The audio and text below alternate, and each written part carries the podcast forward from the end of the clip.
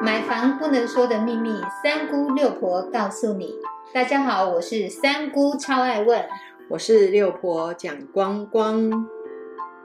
买房一百问第七十二问，还有没有全额贷的产品？六婆，现在的房屋市场中，到底还有没有全额贷的产品呢？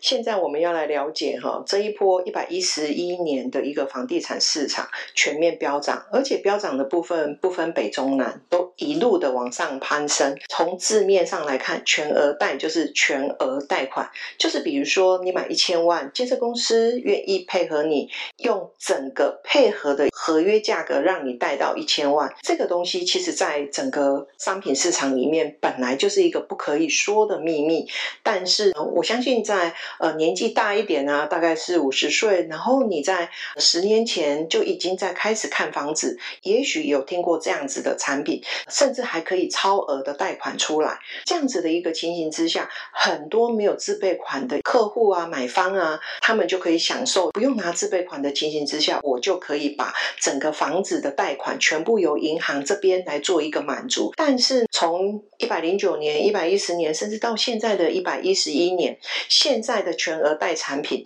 真的是绝迹了，大家都会问说啊，六婆为什么没有一家建设公司愿意在做这样子的一个配合呢？跟大家来解析一下，如果你今天贷一千万，那我们大概就要做到一千两百万，甚至一千两百五十万的呃配合合约。配合合约的部分，这超额的部分呢，又要多缴税金。那六婆来问问大家哦，如果书审来讲要找十一趴，好了，我们来讲一百万多开了一百万，没有进项来抵的话，那就要多开这么多。多的发票的金额出来，你愿意付这个十一趴的税金吗？我相信很多人都不愿意。然后再接下来，政府打房，其实他们多多少少都有知道这一件事情，甚至银行也都知道。问题是，你的偿债能力如果不强的话，这样子是不是你每个月，你从哎，可能我拿了百分之二十的一个自备款，到现在我可能不用拿到。百分之二十，甚至我不用拿这样子的操作的话，那你会去做什么样的想法？就是说我本来可能一个月付个四万，因为我的全额贷会让我付到大概是四万三到四万五。乍听之下好像差不是很多，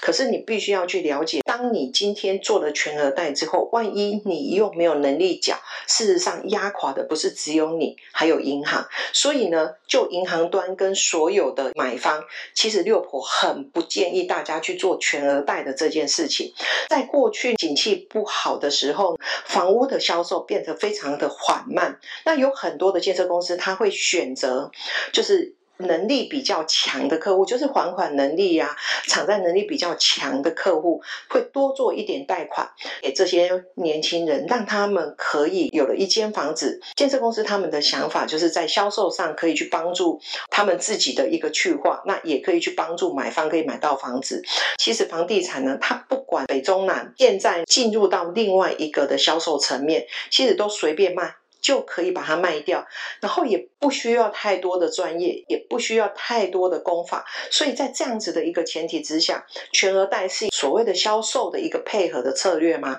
六婆不这么认为。其实，在很多的建设公司，在他们在觉得房屋市场好销售去化的时候，他们反而会在供的部分去做一些省略，所以就会造成有很多的一个漏水的房子跑出来。消费者他也许想说啊，我反正我也是用全额代买，建设公司也帮我这么多，结果呢，他就省略了多的一个工法的了解，买了之后困扰的还是自己。六婆要来跟大家讲，从今年开始，现在要买房的年轻人，如果一千万你没有准备个两百万的一个自备。两千万没有准备到四百万的资备，要买一间房子，真的会变得非常的困难。所以在你还没有出社会之前，如果你现在刚好在读大学，或者是你听到六婆的 p a c k a g e 的时候，你刚毕业的话，六婆会跟这些听众啊，这些年轻人鼓励你们，要好好的去思考一下，什么样的产业是可以在你毕业之后。